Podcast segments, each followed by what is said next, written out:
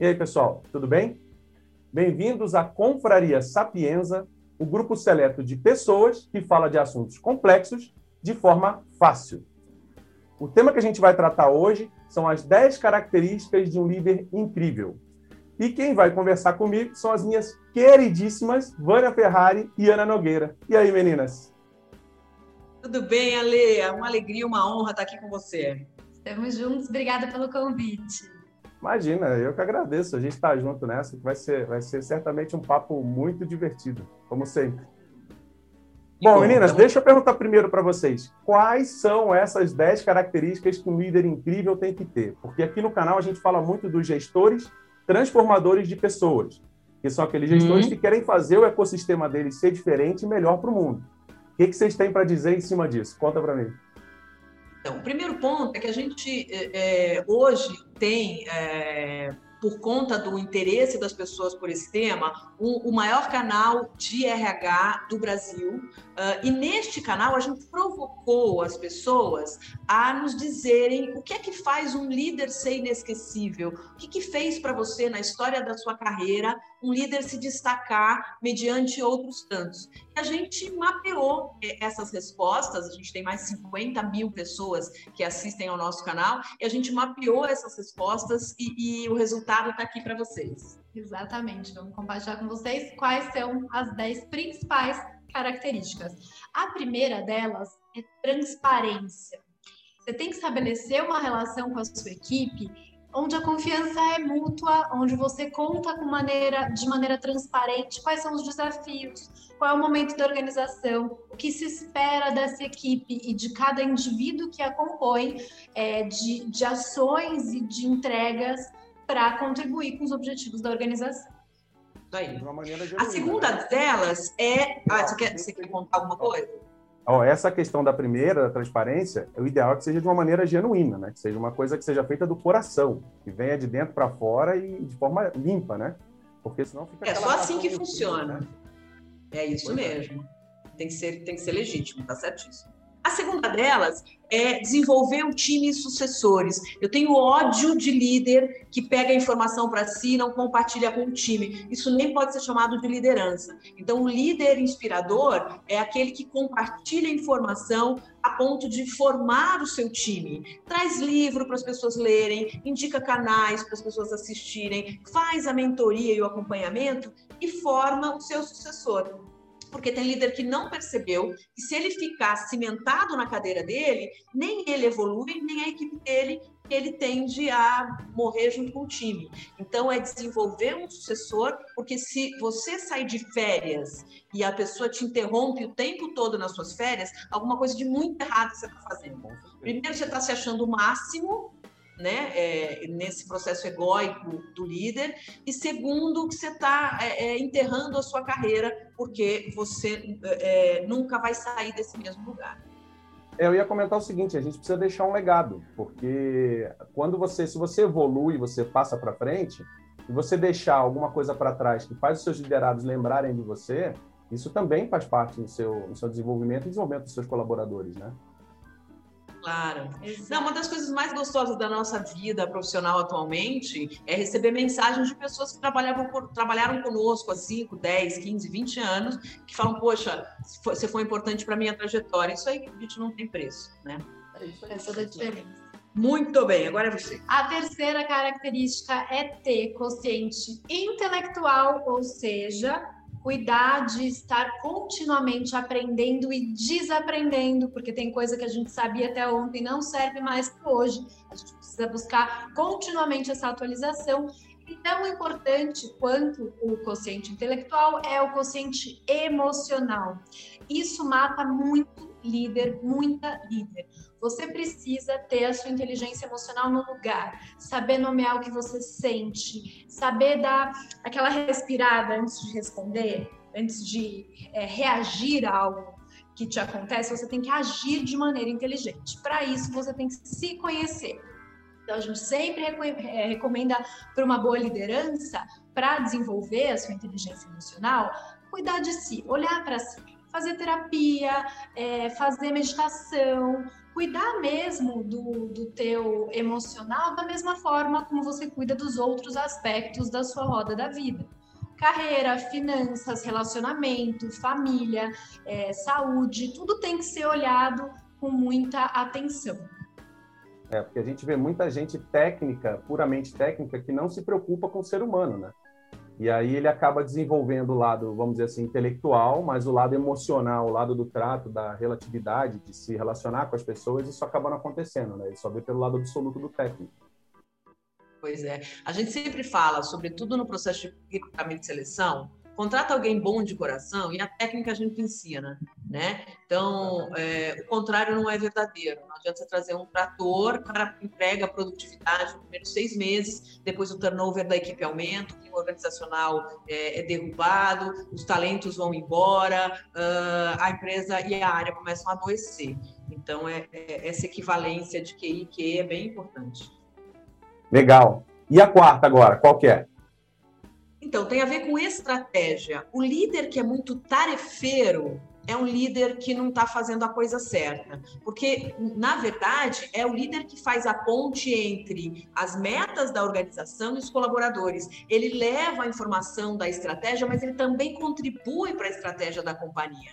Então, tem que ser uma pessoa com um pensamento estratégico e ele, portanto, vai delegar mais e cuidar mais da estratégia da área, garantindo que missão, visão e valor da companhia estejam uh, alinhados com o que a gente está fazendo na prática. Eu vejo muito líder tarefeiro executando ações que não ornam com o que a empresa precisa entregar ao final do mês, da quinzena ou do dia. E essa estratégia precisa ser passada para a equipe, para que as pessoas, inclusive, saibam priorizar as suas atividades. Então, o líder inspirador é o líder que conhece e comunica a estratégia da organização. E é interessante que eu vejo muito líder fazendo o contrário, pegando a estratégia, sabe o que tem que fazer, falando de longo prazo, de visão para frente, não divide isso com o time e fica tratando a equipe só como executores. E aí a equipe acaba fazendo sempre de passo curto, ela nunca faz nada de passo longo. Porque se você não tem a visão do todo, fica muito mais difícil de você enxergar o, o que vem para frente, né? Exato. É, isso respinga na produtividade da equipe diretamente. Porque se eu, como colaboradora, conheço a estratégia, eu sei, inclusive, o que despriorizar, o que repriorizar, o que é, abolir da minha, da minha agenda. Né? O que sugerir, né? Porque uhum. às vezes a equipe também pode e deve sugerir coisas novas, projetos novos, novos jeitos de fazer o trabalho. Okay. E conhecendo a estratégia, isso vai surgir mais naturalmente. Potencializa, certamente. Show de bola. A próxima é um bom líder, uma boa líder, conhecer a sua equipe, conhecer o dia a dia da operação.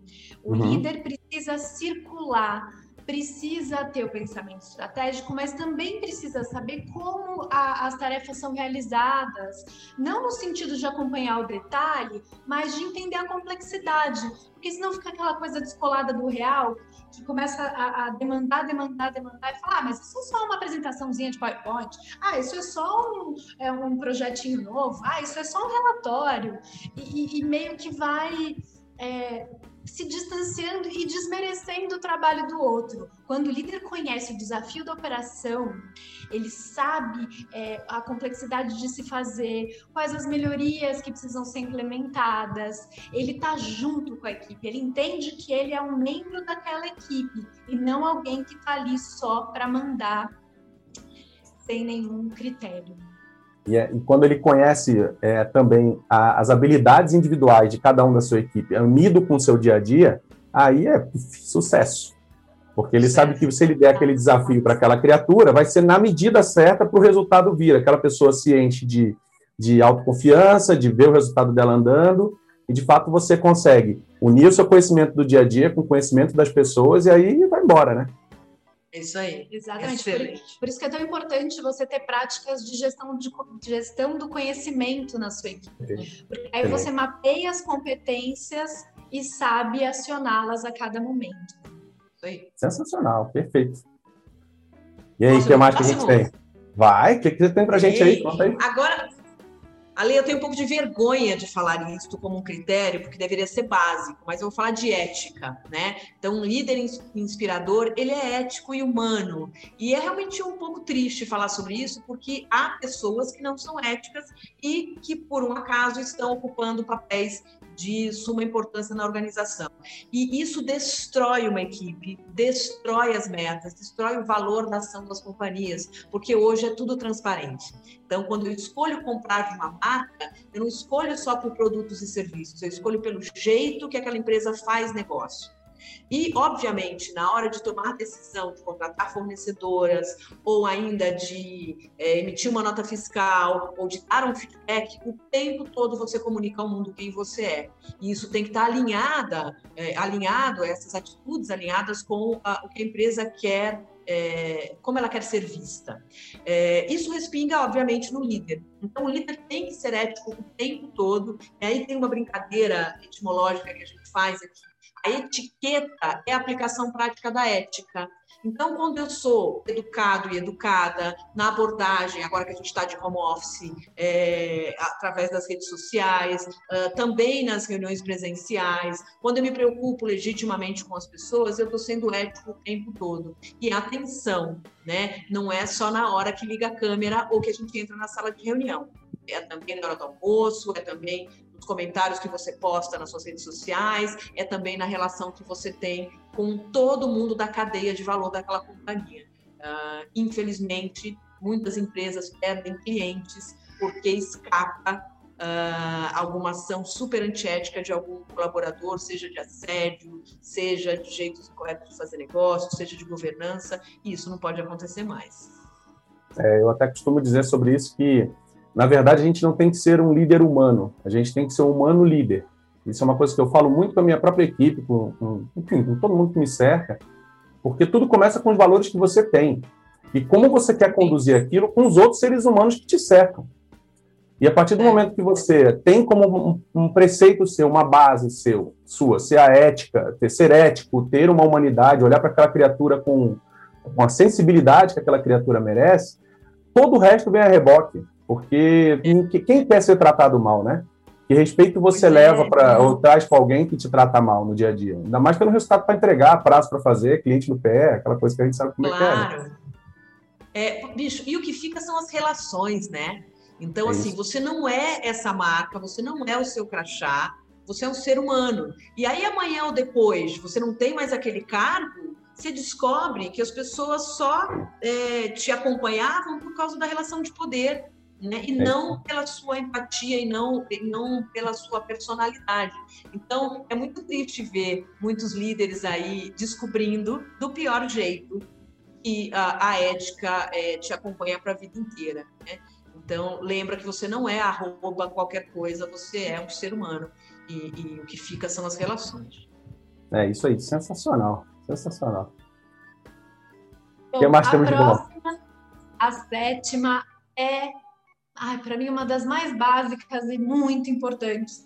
Dar espaço para sua equipe brilhar. Quantas vezes alguém da tua equipe teve uma boa ideia ou desenvolveu ali um projeto e você vai apresentar e não conta que a ideia não é sua e não leva a pessoa que fez o projeto para apresentar junto com você. Parece que tem alguns líderes ou muitos deles têm um medo, né? Competem com a sua própria equipe ah, mas se eu contar que a ideia não foi minha, pô, mas se eu sou líder, todas as, as, ideias têm que partir de mim. Tudo que é bom eu preciso mostrar como meu. E é o contrário disso, né? Afinal, é seu papel desenvolver essa equipe. E se essa equipe está tendo boas ideias, está apresentando projetos com qualidade e você dá essa visibilidade, as entregas vão ser ainda melhores você vai formar sucessores, você vai ser visto pela organização como um líder que está cumprindo o seu papel, que formou um time forte, um time que está entregando, que está contribuindo com a estratégia do, do negócio. Então, é, a gente precisa valorizar os líderes que e, isso, isso precisa nem valorizar, né? A gente precisa é, que isso seja uma prática constante. Se a ideia foi sua, eu vou contar. Na minha equipe, hoje, a Vânia vai apresentar uma ideia incrível que ela teve. Ou se ela não está, eu vou citar sempre quem é o autor, quem é o autor, a autora daquele trabalho. Até porque é importante a gente ter na nossa equipe gente melhor que a gente em muita coisa, né? Porque você não pode ser autossuficiente, senão você tocava a equipe sozinho, você resolvia toda a área sozinho, né? Então é, é importante mesmo você abrir o leque e deixar as pessoas mostrarem a que vieram. É, até porque sim, elas sim, podem criar caminhos paralelos dentro da empresa e você incentivá-las a crescerem e serem seus pares no futuro, talvez, ou coisas parecidas, né? E agregarem a sua visão de estratégia também, quem sabe, até técnica. Quem sabe também. Total, total. Né? Muito bem. Agora temos o item 8, que é super difícil para líder, que é trocar o controle pela confiança. Então, é, não é possível que você tenha escolhido as pessoas que estão na sua equipe e que você não confie nelas. Que você precise controlar que horas ela se loga, que horas ela chegou, quanto tempo de almoço ela faz. Isso não interessa. É cafoníssimo controlar horário de colaborador. Porque se, ele, se você está na minha equipe, é porque eu confio em você, senão você não estaria na minha equipe. Né? Outra coisa, é, jornada não tem nada a ver com produtividade. Eu posso trabalhar seis horas lindamente e entregar aquilo que eu preciso entregar, é, em detrimento de outro que trabalha 12 horas e só enrola.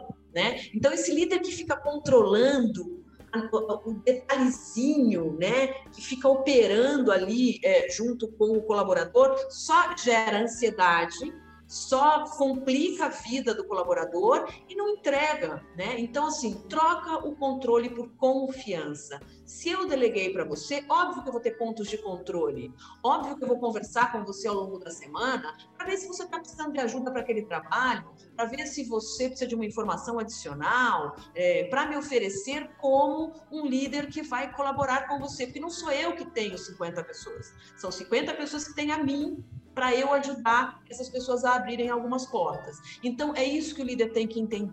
É, para de controlar, é horrível, é desnecessário, gera ansiedade. A gente leu uma pesquisa e ela é atual, o líder muda o batimento cardíaco do colaborador. Eu acredito nisso fico... É, pois é, se eu fico toda hora ligando, perguntando, mandando e-mail, multiplicando a demanda, eu mando um e-mail, mando um WhatsApp para o cara ler o e-mail, aí eu mando uma mensagem de voz para o cara ouvir o WhatsApp para ver o e-mail, isso vai gerando uma ansiedade. E quando eu mudo o batimento cardíaco do colaborador, eu, eu comprometo a, a competência dele, porque falta oxigenação no cérebro, e aí esse cara vai errar, vai gaguejar, vai esquecer, vai se atrapalhar, vai ficar nervoso. Né? Então, tem que ser um líder que confia, porque daí a coisa flui. Né? E é disso que se trata uma boa liderança. Perfeito. E isso conecta com outro ponto, que é a questão de ser ético, porque a partir do momento que você começa a trazer isso para ti, você leva isso a reboque, né? E você também acaba gerando sinergia com o teu próprio time, porque ele vê que você está fazendo sua parte, deixando, ó, então para quando você me entrega? Para isso, mas eu preciso um pouquinho antes. Você consegue, negocia ali e entra outras habilidades, né, de influência, negociação claro. e tal, mas tudo voltando, como você bem colocou, de forma muito sábia, é preservar as relações. E a gente tem que entregar, todo mundo sabe disso. Mas a partir do momento que você incentiva, que você apoia, que você delega e não delarga, né, eu acho que aí a coisa funciona um pouco mais num ritmo um pouco mais fácil, né, creio eu. Total, Aline, total, é isso mesmo. A próxima é ser simples, sem vaidade essa para mim é uma das, das que mora no meu coração, sabe? E como é difícil ser simples, né? É, por que, que a gente não, não parte desse princípio para estabelecer relações ainda mais fortes e duradouras? Porque quando você é simples, está é, perto da equipe, não tem, não está trabalhando para você para enaltecer a tua vaidade, e sim para o coletivo, a equipe vai te eleger como um líder, como uma líder inspiradora e vai jogar junto e vai querer te surpreender e vai de fato é, construir um ambiente que é bom para todo mundo. Quando a gente tem um líder em quem a gente se inspira, a gente torce para essa pessoa ser promovida, a gente cuida para não cometer nenhum erro, porque você está fazendo para aquela pessoa ter orgulho de você. Então, a simplicidade é a chave para estabelecer uma boa relação. E aí, você não precisa ficar falando, eu sou o chefe, eu mando. A equipe vai ver em você alguém que, que, que abre os caminhos, alguém que tem respostas que talvez é, elas não tenham, ou alguém que está disposto a ouvir e construir essa resposta, essas respostas junto. Perfeito. Eu digo que o ego é o pior inimigo de qualquer gestor. E ainda mais para os inseguros, ele é muito presente, porque quando você sabe as suas habilidades, quando você tem a questão do autoconhecimento, você sabe qual é o seu limite de atuação, qual é o seu limite é, até emocional, você começa naturalmente a, a se organizar para não deixar esse ego entrar em você. Ainda mais quando você começa a subir de nível na empresa, e aí você começa a, a, a ter pessoas, é, de repente, até bajulando você, alguma coisa assim, ou você não quer perder aquele seu status quo, o ego arrebenta a criatura e com certeza leva todo mundo embaixo. E as pessoas não percebem, elas só vão perceber na hora que esse castelo de cartas cai. E quando é. cai, o tombo é grande e a pessoa ainda bota a culpa no outro, não percebe de si, porque o ego não deixa, né? Nada, é triste de ver. É triste de ver, é triste de ver. Tem é. É e a gente encerra a gente, só, a gente só aprende passando com essa coisa do ego, na verdade, né? Dificilmente se aprende isso lendo, ouvindo. É, pelo amor ou pela dor, aí nessa hora de ficar pela dor, viu?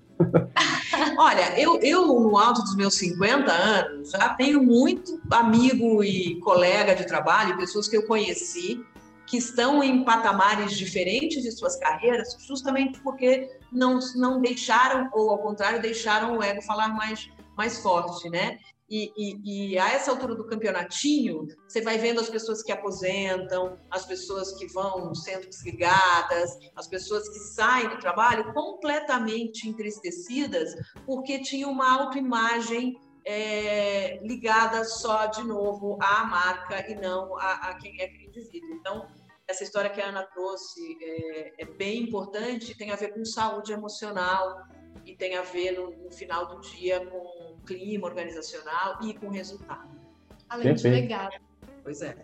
Exatamente. Posso, fa posso falar da última? Manda bala, manda bala. Então, o item 10 que a gente deixou para o final por um motivo muito nobre tem a ver com paixão. Vim até com uma camiseta aqui para esse evento, dizendo amor, paixão, é o que engaja a gente.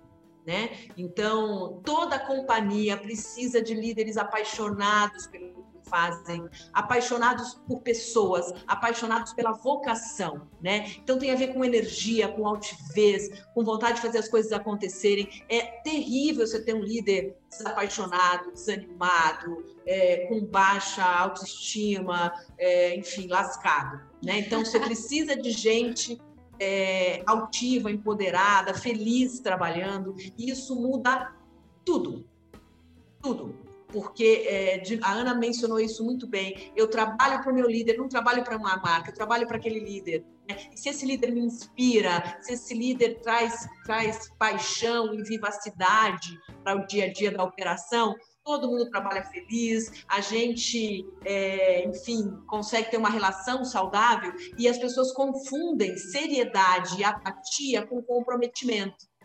E as pessoas confundem alegria e paixão com farra essas coisas não são excludentes. Eu posso ser uma pessoa absolutamente engraçada, divertida, apaixonada, é, espontânea e entregar resultado, né? Então, acabou o tempo de achar que uma pessoa séria e sisuda é uma pessoa comprometida. Às vezes ela é só chata mesmo.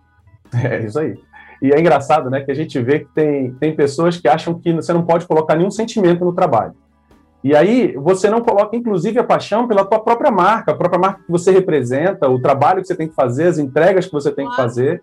E aí é tudo tão mecânico, me dá que eu faço. Já fiz, me dá que eu faço, já fiz. E a pessoa não percebe que ela está fazendo aquilo sem estar sem tá botando a alma no negócio.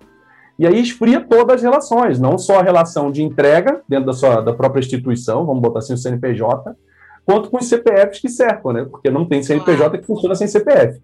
Então, quando você desconecta da paixão, você desconecta dos dois lados. É uma coisa que acaba é, travando de, de ambos os lados, não é só de um lado, né?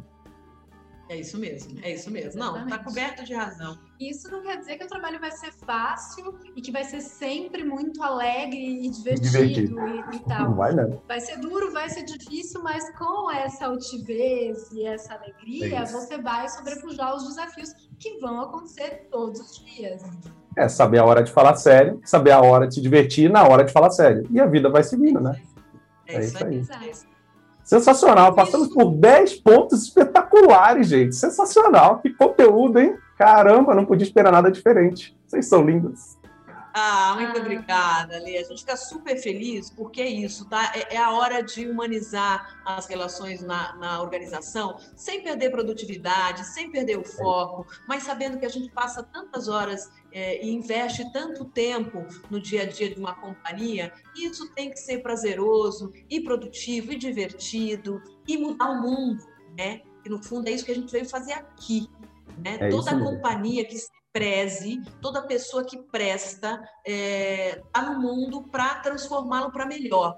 Então, a gente sempre se pergunta, né? O que eu faço hoje faz o outro respirar melhor? Se a resposta é sim, a gente segue fazendo. E o dinheiro vem como consequência de um trabalho bem feito, de um cliente satisfeito, de uma equipe engajada. A grana segue esse, é, essa felicidade, esse jeito de encarar o trabalho. Exatamente. Eu, inclusive, criei o canal, escrevi o livro, fiz o curso online, tudo isso com esse propósito, meninas, porque a gente sabe que a gente não é só resultado, é como eu falei, tem o CNPJ que a gente representa, mas tem vários CNP, CPFs que a gente se junta. E para mim, os gestores transformadores de pessoas, que é esse movimento que eu criei doido aqui pelo canal, é justamente de fazer com que os gestores consigam fazer essa ponte a chegar nos resultados valorizando quem está aqui, inclusive a si próprio porque chega uma hora que você tem que trabalhar feliz, porque a gente tem tanta responsabilidade como gestor nas costas, e se você não faz com alegria, não faz com felicidade, não transborda essa felicidade para o seu time, você não está fazendo a diferença no mundo, cara, você só está entregando, né? Isso. Eu creio muito nisso, isso. creio muito nisso. É, foi por isso que a gente topou estar aqui com você, porque quando você nos contou o projeto e a história, a gente compreendeu é, que o seu objetivo era somar e era transformar, e é para isso que a gente está aqui também. Então, congregamos essa mesma missão aí, meu velho. É isso aí. Obrigado, vocês são incríveis e realmente é tudo conectado. E eu me inspiro muito em vocês, vocês sabem disso, por isso que a gente está junto aqui nessa. Né? É isso. E muito obrigado aí. Vocês querem deixar alguma palavra final aí para o pessoal? Pode fazer jabá, Lê, no seu canal? Pode, deve, ah, deve então, fazer ah, jabá. Então eu vou divulgar o nosso livro, Manual de um Gerente à Beira de um Ataque de Nervos. Esse é um livro que traz 10 capítulos que contam o ciclo de vida do colaborador dentro da companhia e como você, líder, é, tem que atuar em cada uma dessas etapas, do recrutamento de seleção até a demissão, passando por treinamento, por apresentação de missão, por técnica de feedback, por administração do tempo. Então, eu queria indicar este livro para você que é líder e que está começando a sua carreira na liderança, ou você que está na liderança há muito tempo e está tendo que se reinventar à luz desse novo momento. Então, queria indicar esse livro aí. E eu queria aproveitar para convidar todos vocês para o nosso canal, para se inscreverem no canal youtube.com/barra canal Vânia Ferrari. A gente te espera lá. E o link vai estar aqui embaixo para vocês clicarem também. Maravilha. Meninas, muito obrigado. Gratidão infinita. Sucesso para nós aí. Vamos para cima que a gente tem que, temos que conseguir passar essa, essa visão para esse mundão de gestão, gente. Nós temos que conseguir. De pouquinho em pouquinho a gente consegue. Beleza. Aí, Pessoal, Muito espero que vocês tenham gostado. Cliquem aí no curtir, compartilha, manda para o tio, para a tia, para o papagaio, periquito, todo mundo que trabalha com gestão. Vamos embora que a gente tem que fazer a diferença mesmo e vamos ajudar a turma, tá bom? Valeu, gente. Obrigado.